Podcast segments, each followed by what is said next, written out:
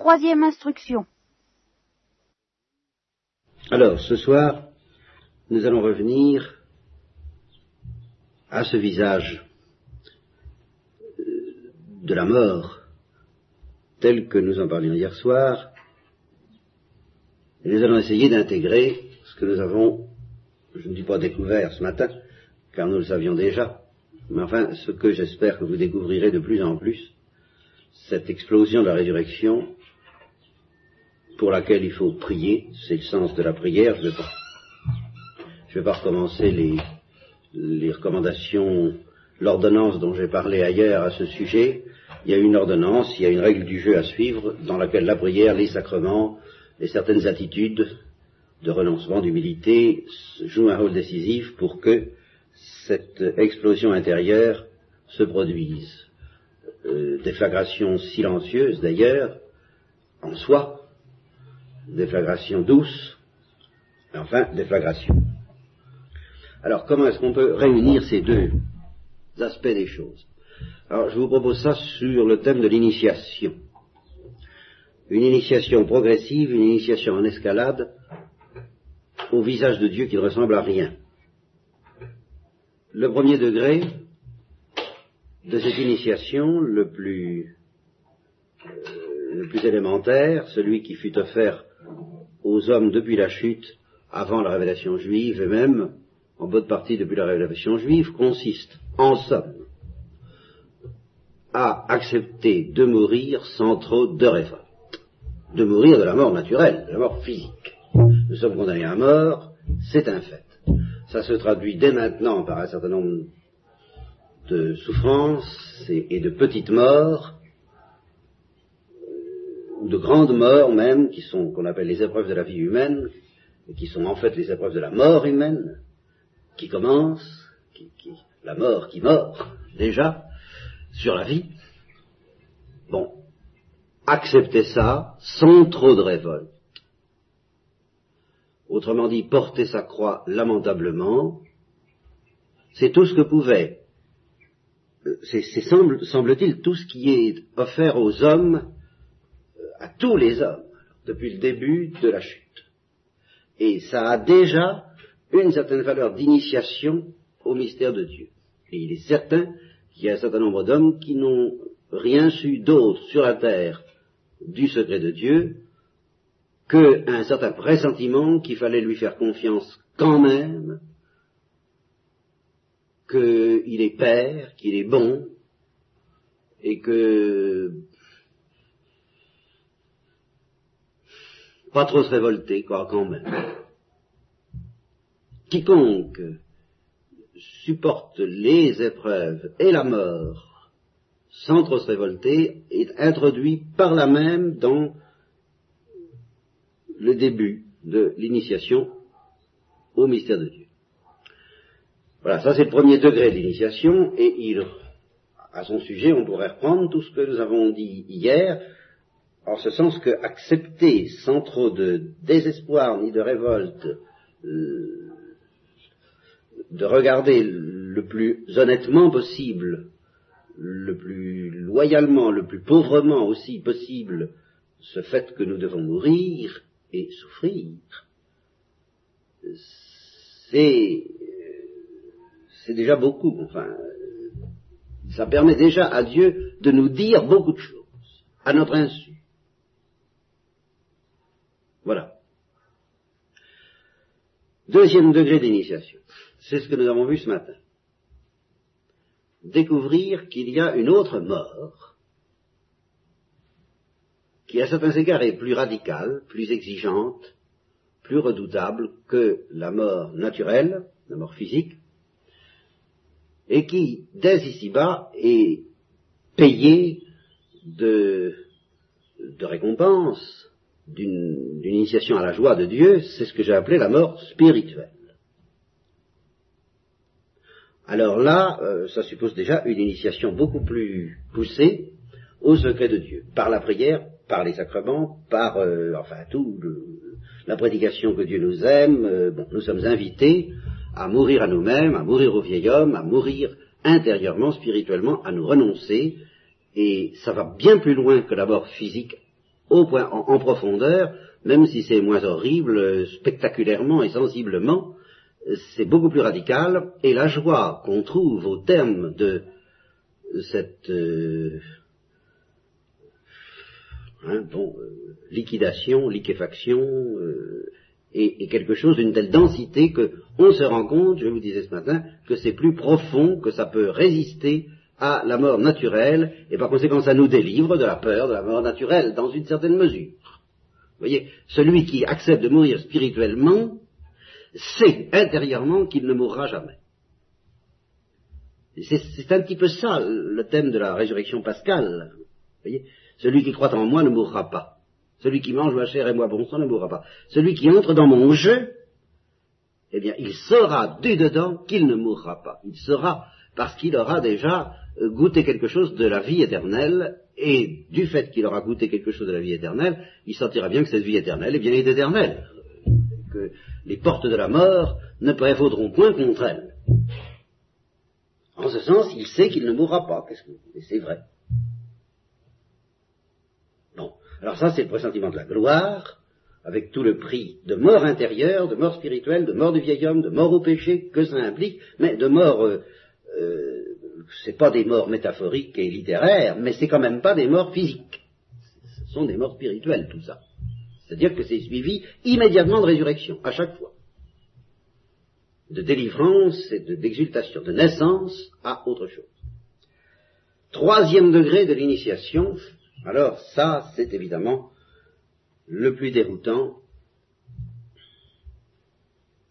Et je suis toujours un petit peu tremblant avant d'en parler, parce que, je vous disais déjà ce matin, je voudrais n'en parler qu'à ceux qui, et j'espère que vous en êtes un peu, qui pressentent l'exultation de la vie éternelle. Dieu veut nous emmener, au terme de cette résurrection intérieure, dans son pays mais il peut nous emmener plus ou moins loin, plus ou moins profond. Je ne prétends pas que les fils de la Pentecôte, les chrétiens, iront tous plus loin dans le secret du royaume des cieux, dans le secret du visage de Dieu qui ne ressemble à rien éternellement, que les, hommes, les juifs de l'Ancien Testament, ou ceux des peuples qui n'ont pas été euh, gratifiés de la révélation. Mais tout de même, il y a cette parole du Christ qui est très étrange, et qui laisse entendre quelque chose comme ça quand il dit que le plus petit dans le royaume des cieux est plus grand que les plus grands d'entre les hommes d'avant la grande révélation, la grande initiation ultime et suprême de l'ordre des initiations qu'on peut recevoir sur la terre à propos de ce visage de Dieu qui ne ressemble à rien.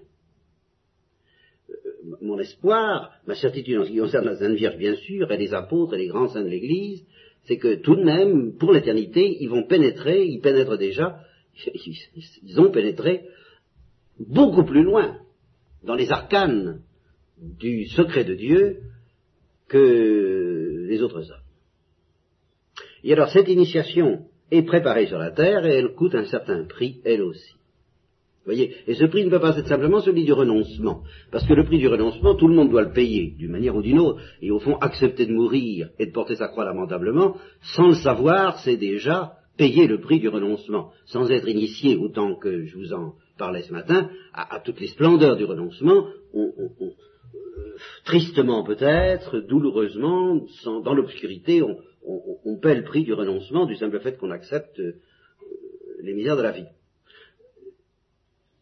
Si on va plus loin et qu'on pressent ce, qui a pu être donné à beaucoup d'hommes, même non juifs, avant la révélation juive et pendant la révélation juive, euh, si on pressent l'amour de Dieu dans notre cœur, on peut aller déjà beaucoup plus loin dans l'initiation à ce visage de Dieu qui s'appelle amour. Bien sûr. Mais il y a tout de même une dimension suprêmement incompréhensible, suprêmement folle, à laquelle, je dirais, de, toute façon, il y a des surprises qui nous attendent. Quand nous serons dans la vision face à face, nous, verrons que ça, dépasse encore de beaucoup tout ce que, à l'aide de la plus grande initiation, tout ce que même la Sainte Vierge a pu soupçonner sur la terre, si vous voulez. Bien sûr. Mais il a tout de même été donné aux chrétiens depuis la Pentecôte d'entrer dans ce mystère du visage de Dieu qui ne ressemble à rien, de pressentir ce qui nous attend avec une acuité, une lucidité, une profondeur euh, qui est inaccessible aux autres hommes. Voilà. Euh, normalement. Normalement, ni la religion hindoue, ni la religion bouddhiste, ni la religion musulmane, ni la religion juive, est toute seule, aucune initiation qui ne passe pas par le mystère de la croix, mais alors de la croix prêchée, voyez, de la croix spectaculaire. Car c'est la même chose, l'évangélisation et, la contemplation du spectacle de la croix qui nous est offert par la prédication, aucune donc discipline, aucune tradition, aucune sagesse, aucune religion qui ne nous offre pas à contempler le mystère du Christ crucifié ne peut nous entraîner aussi loin que la religion chrétienne dans le pressentiment du visage de Dieu qui ne ressemble à rien. Voilà. Voilà ce que j'ai à vous dire là-dessus. Alors c'est toujours sur la base du renoncement, de la mort intérieure à soi-même, du pressentiment de la vie éternelle et de l'exultation qui en résulte. Enfin, tout ce que j'ai dit est intégralement maintenu et valable pour tous les hommes, mais à l'intérieur de ça, et dans la mesure où nous, chrétiens, nous y consentons, alors nous sommes entraînés à aller très très loin, plus loin que les autres hommes, dans le soupçon de ce que peut être ce visage tel que nous le découvrirons en ressuscitant au dernier jour, et tel que nous pouvons le découvrir dès maintenant sur la terre en ressuscitant à chaque étape de nos renoncements.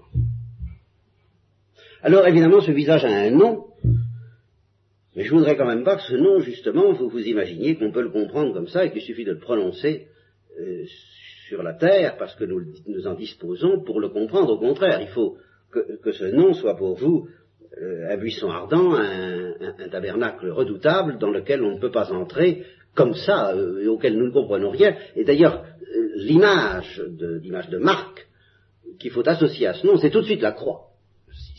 Car c'est ça, si vous voulez comprendre quelque chose à ce que ce mot veut dire, il faut tout de suite regarder la croix. Ce nom, c'est miséricorde. Voilà le, le fond de l'affaire. Personne à qui la croix n'a pas été prêchée, ou personne qui n'a pas su accueillir jusqu'au fond du cœur, jusqu'à un déchirement inexprimable, la prédication de la croix, le spectacle de la croix, ne peut être initié au mystère de la miséricorde autant que celui qui a accueilli, etc. Voilà, c'est la loi de l'évangélisation. C'est ça l'évangile. Et alors celui qui accueille ça, nous, bouclons la boucle avec ce que je vous disais hier soir, alors évidemment, pour lui, tout spectacle de la misère humaine, tout spectacle permanent, c'est vraiment le cinéma permanent de la misère humaine, de la souffrance humaine, vous comprenez que c'est tout autre chose qu'une invitation à être charitable. à tout moment, il est en adoration, vous comprenez pourquoi? Parce qu'à tout moment, il est devant une, photographie, un, oculaire, qui, qui par la foi et l'adoration va lui permettre de, de s'entraîner, si je peux dire, à contempler la miséricorde de Dieu.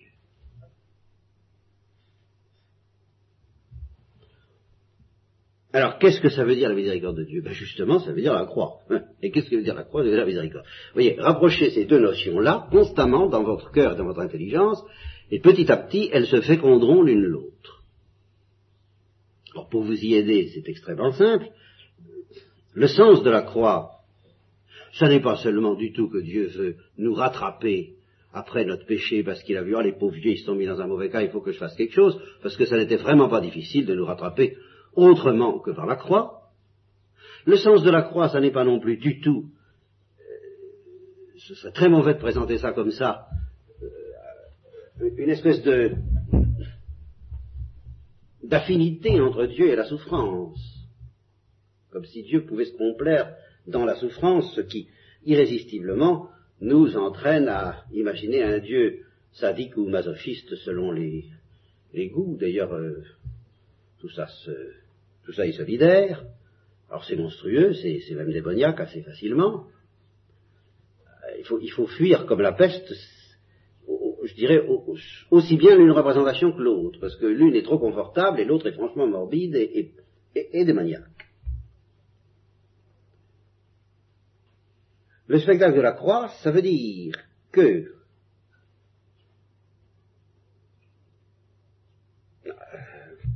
Imaginez un dialogue entre Dieu et nous, où nous disons à Dieu, mais enfin, pourquoi as-tu permis le péché? Pourquoi est-ce que tu nous laisses dans un tel état? Pourquoi, pourquoi, pourquoi, pourquoi, pourquoi? Bon.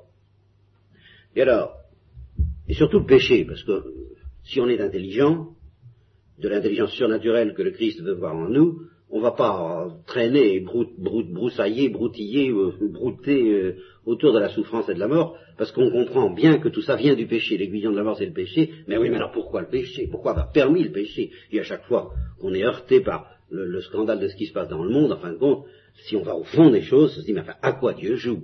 Pourquoi permet-il le péché? Le nôtre, celui des autres d'ailleurs. Enfin, pourquoi sommes-nous pécheurs? Ça nous fait suffisamment souffrir. Et pourquoi y a-t-il tellement d'horreur et de malice et de toutes les souffrances du monde les plus intolérables viennent tout de même du péché.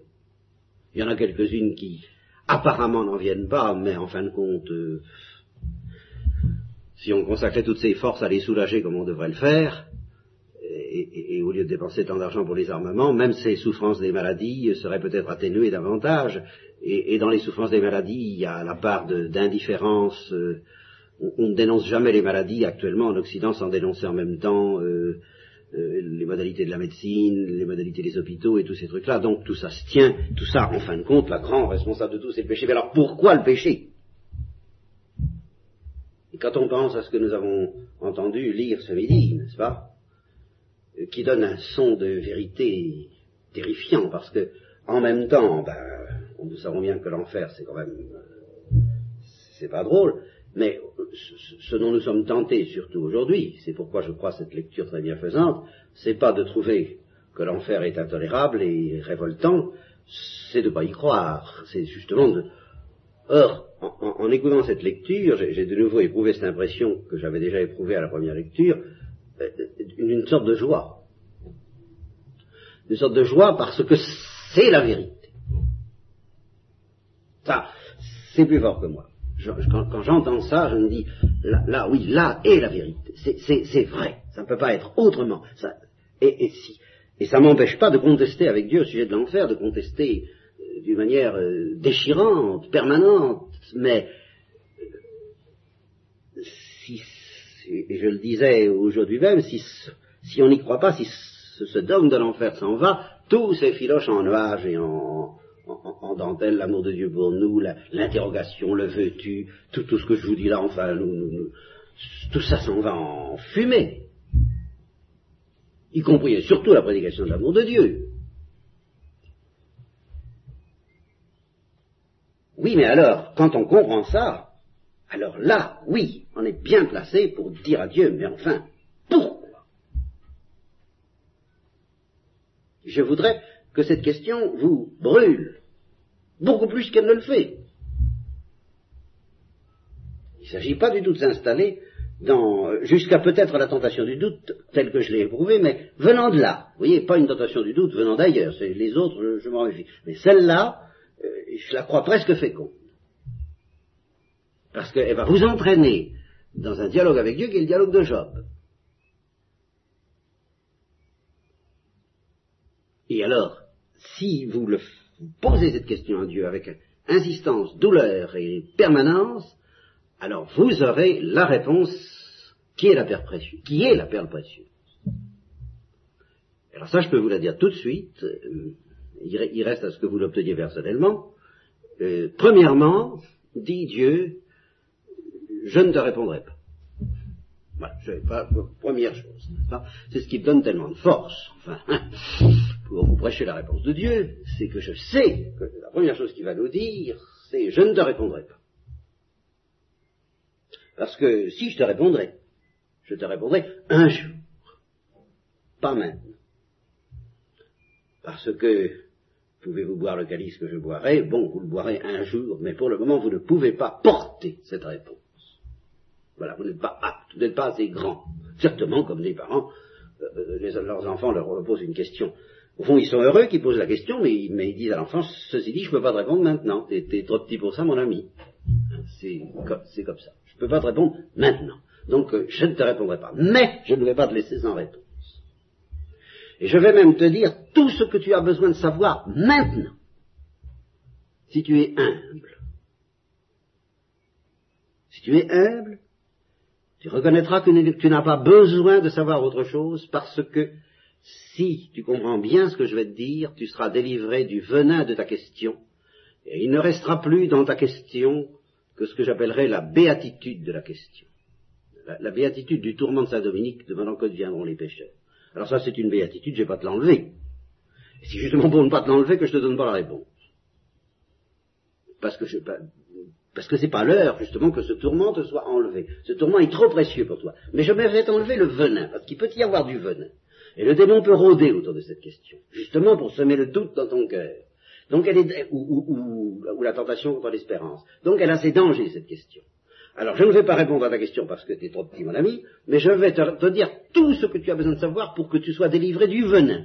Et non seulement délivré du venin, mais alors que tu plonges dans quelque chose qui va être pour toi le don de Dieu, la merveille des merveilles. Voilà ce que je vais te dire.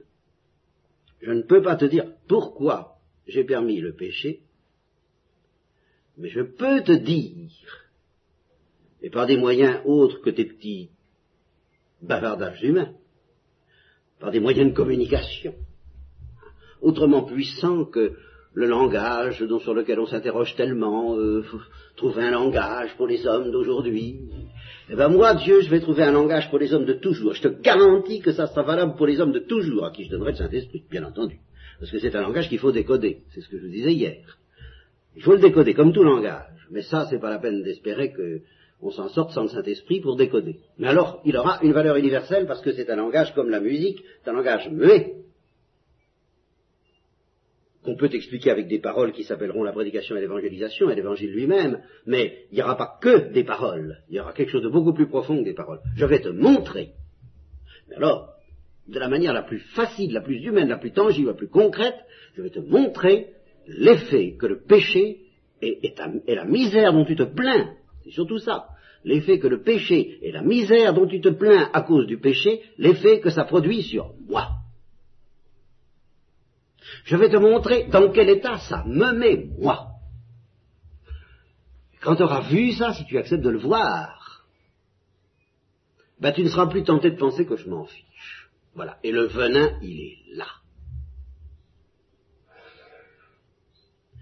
C'est de penser que je suis dans mon ciel, je suis là-haut, je suis tranquille, j'ai pas, je, je, suis hors d'atteinte, et que je laisse l'humanité, la pauvre humanité se débrouiller sans trop me, me, casser la tête. Hein eh bien, euh, regarde.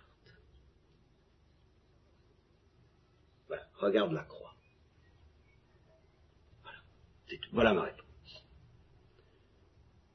Alors c'est là que deux esprits se partagent le monde, comme dirait saint Augustin, n'est-ce pas?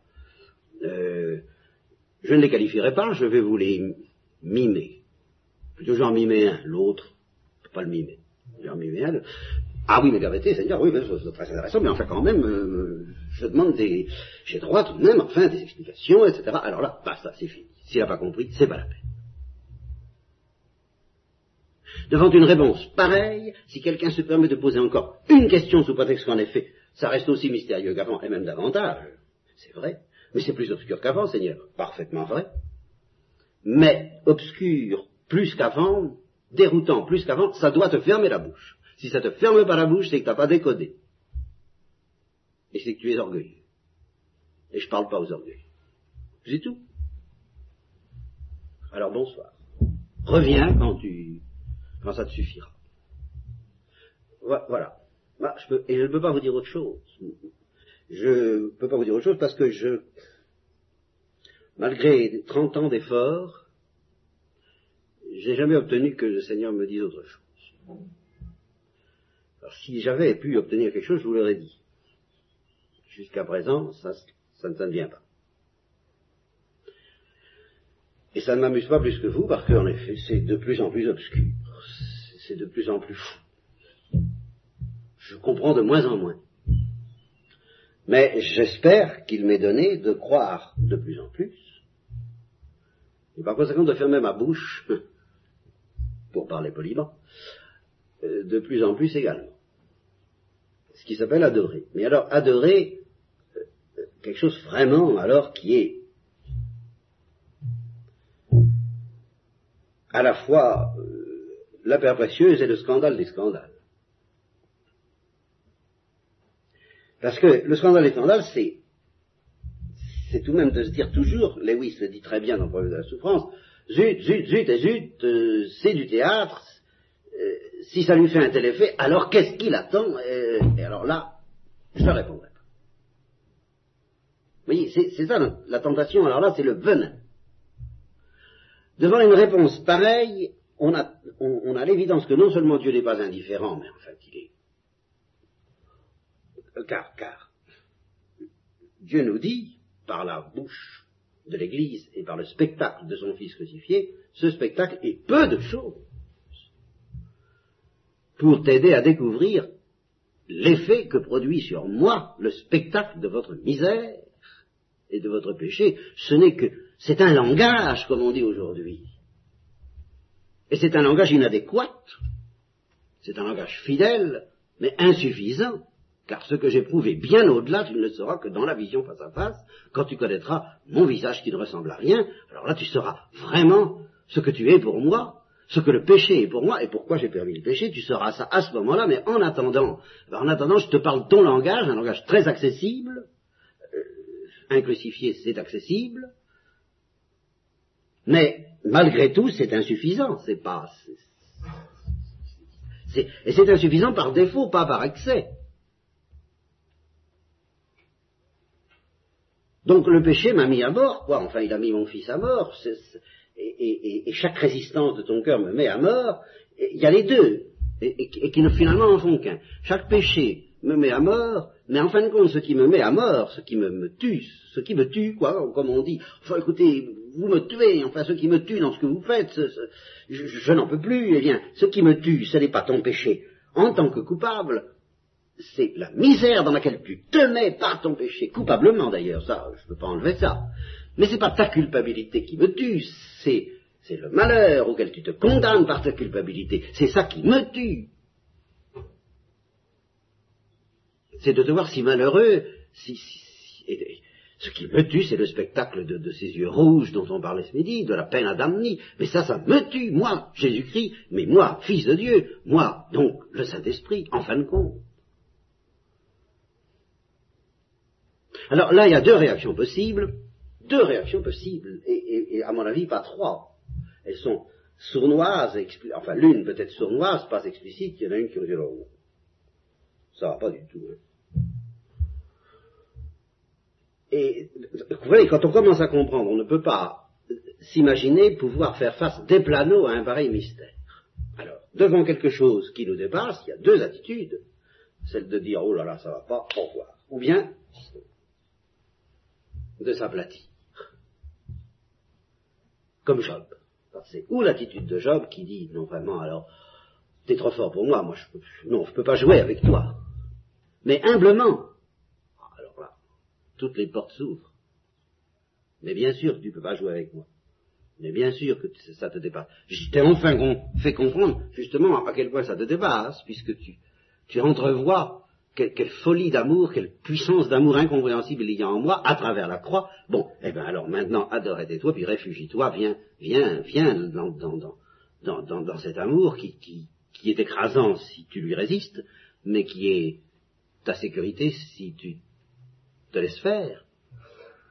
Ou bien alors, on s'en va en disant non, alors là, moi, ces histoires-là, hein, va passer. Alors évidemment, c'est à ce moment-là qu'une fois de plus, Dieu est crucifié. Et nous sommes avertis. Tu peux t'en aller devant, le, devant la folie de la croix, mais c'est à ce moment-là justement que tu accomplis la folie de la croix, mais dans le sens qui consiste à me crucifier. Voilà. Alors, euh, se laisser initier par cela. Voilà. Je, moi, c'est, c'est le programme que je vous propose. Et alors, vous, vous verrez si vous acceptez de prendre ça comme fil d'Ariane vous serez à la fois dans une joie extraordinaire et dans une souffrance extraordinaire, non seulement en général, mais regarde ce qui se passe aujourd'hui. Parce que vous verrez que on ne peut pas dire devant des prêtres qui déraillent, devant des chrétiens qui déraillent, on ne peut pas dire comme ça d'avance, euh, ils sont éloignés de Dieu, ils sont éloignés du Saint-Esprit. Vous n'en savez rien. Parce que souvent, ils ont pu dérailler parce qu'ils ont été bouleversés par le spectacle de la misère humaine. Et par conséquent, euh, d'une manière maladroite, avec tous les dangers que comporte cette initiation, parce qu'elle est longue, elle est lente, et elle est pleine de dangers et de choses trappes, n'empêche qu'ils y mettent peut-être une générosité surnaturelle, même dans leur déraillage, qui dépasse de beaucoup notre générosité à nous qui ne déraillons pas. Il peut arriver que Dieu aime mieux certaines gens qui déraillent parce qu'ils émettent plus d'amour, c'est même certain, que des gens qui ne déraillent pas, comme disait Peggy. Qu'est-ce qu'il disait Peggy? Attendez. Quelque chose dans le genre de j'aime mieux un saint qui pêche qu'un pêcheur qui ne pêche pas. Ben oui, il peut arriver que quelqu'un, en effet, commette des erreurs, des péchés même, mais le, point de départ est, est un amour d'une intensité plus grande que la nôtre, et alors à ce moment-là, il lui sera beaucoup pardonné parce qu'il a beaucoup aimé. Et il sera rattrapé. Il faudra qu'il s'écrase, hein, qu'il reconnaisse. Mais en fin de compte, avec tous ses péchés et ses erreurs, il, est peut-être plus agréable à Dieu que nous avec notre rectitude. Euh, attention, on ne bouge pas. Bon. Mais inversement, euh, c'est ça qui me rend malade, c'est que des, comportements matériellement très voisins peuvent venir d'un orgueil qui est férocement opposé à la croix. Toujours au nom des pauvres, de l'humanité qu'il faut soigner, et la question est de savoir, est-ce que vraiment on fait ça par une espèce de folie d'amour du crucifié, ou est-ce que justement on veut éjecter cette folie d'amour du crucifié, en disant on n'entendra plus parler de souffrance sur la terre grâce à notre générosité Alors si c'est ça, c'est démoniaque. Et les deux se mélangent au plus intime du cœur de tous les hommes et, d'une autre, parce que nous, euh, moi disons, c'est peut-être un peu l'inverse, c'est-à-dire que ce qui risque de se mélanger, c'est une espèce de, d'horreur devant le, fait qu'on repousse la croix dans certaines entreprises généreuses, et puis une certaine tiédeur qui a peut-être pas envie de se fouler. Hein. Moi, tout ça peut, c'est une salade le cœur humain. Mais je voudrais qu'une souffrance vous vienne dans, dans le fond du cœur parce que, enfin, il y a une perle précieuse qui est à la fois aimée comme peut-être elle ne l'a jamais été, et par certains qui déraillent, et en même temps repoussée comme elle ne l'a jamais été et par certains qui ont le verbe haut. Voilà, voilà ce que je dis. Voilà ce qui est crucifiant au maximum. C'est pour les théories, euh, évidemment. Moi, ça m'est égal, justement. Euh, j'aime mieux un, j'aime mieux quelqu'un qui me, raconte des énormités et des, hérésies gros comme ça, vous comprenez, dont je fais mon affaire, puisque c'est mon métier, mais dans lequel je sens qu'il a un cœur qui aime que quelqu'un qui fait peut-être moins d'erreurs ou pas du tout. Et sans le juger, je, ne suis pas sûr que son cœur aime. Et puis, et puis, euh, j'aime mieux ça que alors cette chose terrible que je sens, qui est bien au-delà. Nos pauvres pasteurs croient qu'il suffit d'atténuer, quand on, ne faut pas exagérer telle thèse, bien sûr, ils, vont trop loin, ils vont trop loin, mais c'est pas ça la question. Il y a une révolte une révolte de glace contre la folie de la croix. Vous comprenez, ça, ça me rend malade, parce qu'elle existe, cette révolte, et elle est d'autant plus efficace. Rappelez-vous la parole de ce, de ce lord anglais à la fin. C'est terrible, ça.